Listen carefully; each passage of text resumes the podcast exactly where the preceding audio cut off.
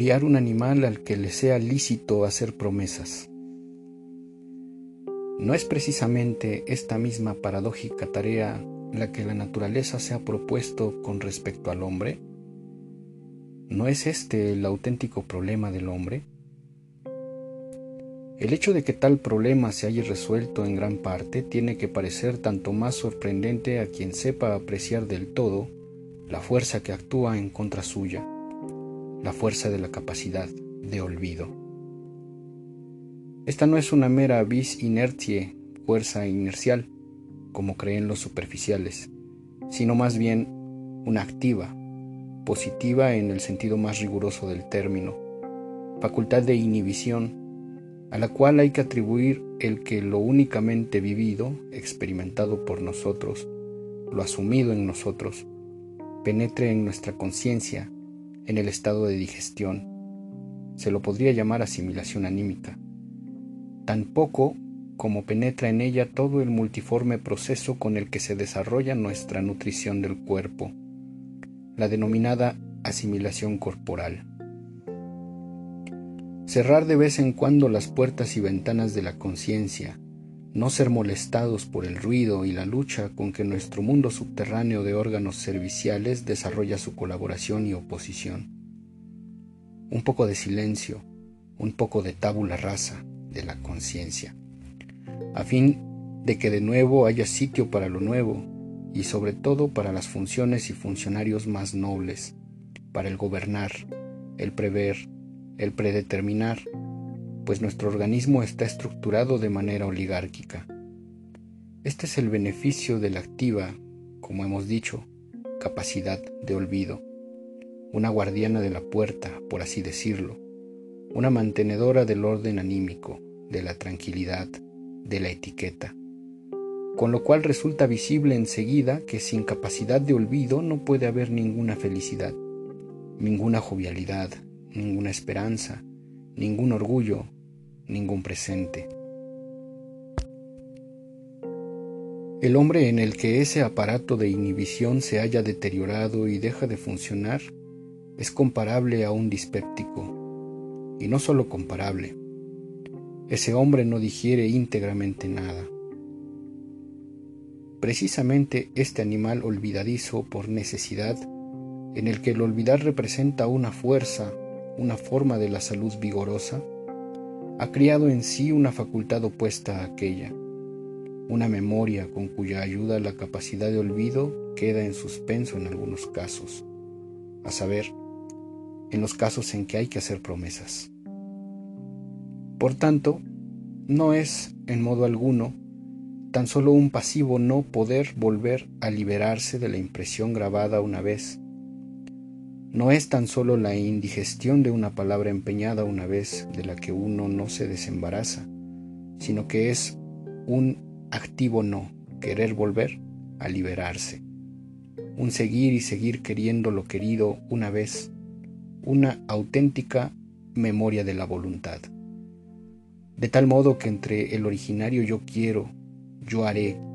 y la auténtica descarga de la voluntad, su acto resulta lícito interponer tranquilamente un mundo de cosas, circunstancias e incluso actos de voluntad nuevos y extraños, sin que esa larga cadena de la voluntad salte. Mas cuántas cosas presupone todo esto. Para disponer así anticipadamente del futuro, ¿Cuánto debe haber aprendido antes el hombre a separar el acontecimiento necesario del casual, a pensar casualmente, a ver y a anticipar lo ajeno como presente, a saber establecer con seguridad lo que es fin y lo que es medio para el fin, a saber en general contar, calcular? ¿Cuánto debe el hombre mismo para lograr esto? Haberse vuelto antes calculable, regular, necesario, poder responderse a sí mismo de su propia representación, para finalmente poder responder de sí como futuro, a la manera como lo hace quien promete. Esta es cabalmente la larga historia de la procedencia de la responsabilidad. Aquella tarea de criar un animal al que le sea lícito hacer promesas incluye en sí como condición y preparación, según lo hemos comprendido ya, la tarea más concreta de hacer antes al hombre, hasta cierto grado necesario, uniforme, igual entre iguales, ajustado a regla y en consecuencia calculable. El ingente trabajo de lo que yo he llamado eticidad de la costumbre, el auténtico trabajo del hombre sobre sí mismo en el más largo periodo del género humano, todo su trabajo prehistórico tiene aquí su sentido, su gran justificación, aunque en él residan también tanta dureza, tiranía, estupidez e idiotismo, con ayuda de la eticidad de la costumbre y de la camisa de fuerza social, el hombre, fue hecho realmente calculable. Situémonos en cambio al final del ingente proceso, allí donde el árbol hace madurar por fin sus frutos, allí donde la sociedad y la eticidad de la costumbre sacan a luz por fin aquello para lo cual ellas eran tan solo el medio. Encontraremos como el fruto más maduro de su árbol al individuo soberano al individuo igual tan solo a sí mismo, al individuo que ha vuelto a liberarse de la eticidad de la costumbre, al individuo autónomo, situado por encima de la eticidad, pues autónomo y ético se excluyen. En una palabra, encontraremos al hombre de la duradera voluntad propia, independiente, al que le es lícito hacer promesas, y en él una conciencia orgullosa, palpitante en todos sus músculos, de lo que aquí se ha logrado por fin y se ha encarnado en él, una auténtica conciencia de poder y libertad, un sentimiento de plenitud del hombre en cuanto tal. Este hombre liberado, al que realmente le es lícito hacer promesas, este Señor de la voluntad libre, este soberano, ¿cómo no iba a conocer la superioridad que con esto tiene sobre todo aquello a lo que no le es lícito hacer promesas ni responder de sí? ¿Cómo no iba a saber cuánta confianza, cuánto temor, cuánto respeto inspira? Él merece las tres cosas. Y como en este dominio de sí mismo le está dado también necesariamente el dominio de las circunstancias, de la naturaleza y de todas las criaturas menos fiables, más cortas de voluntad? El hombre libre, el poseedor de una voluntad duradera e inquebrantable, tiene también en esta posesión suya su medida de valor. Mirando a los otros desde sí mismo, honra o desprecia y con la misma necesidad con que honra a los iguales a él, a los fuertes y fiables,